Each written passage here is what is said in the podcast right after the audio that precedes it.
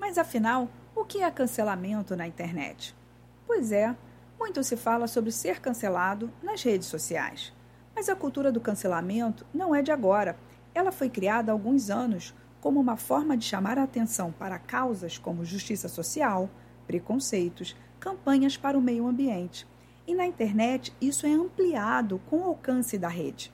Uma postagem, uma filmagem, comentário e você pode ser cancelado por algo que disse ou fez, agora ou há muito tempo, bastando para isso um registro na internet.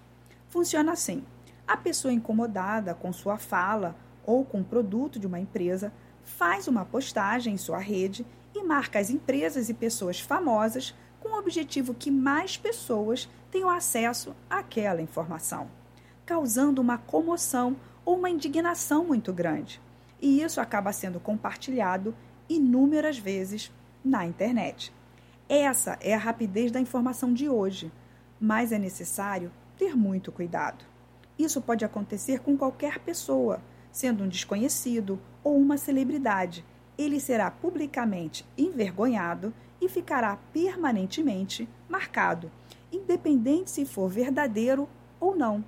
O problema é que o cancelamento se aproxima do discurso de ódio e da desinformação, por não aceitar a diversidade de trajetórias e de ideias, aumentando a intolerância, a polarização de ideias, criando um falso dilema do tipo: se não está do meu lado, está contra mim, fazendo da internet um tribunal com julgamentos e condenações.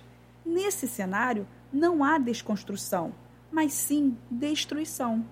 Perceba que o comportamento real é baseado na escuta do outro, na troca de ideias e não somente na lacração.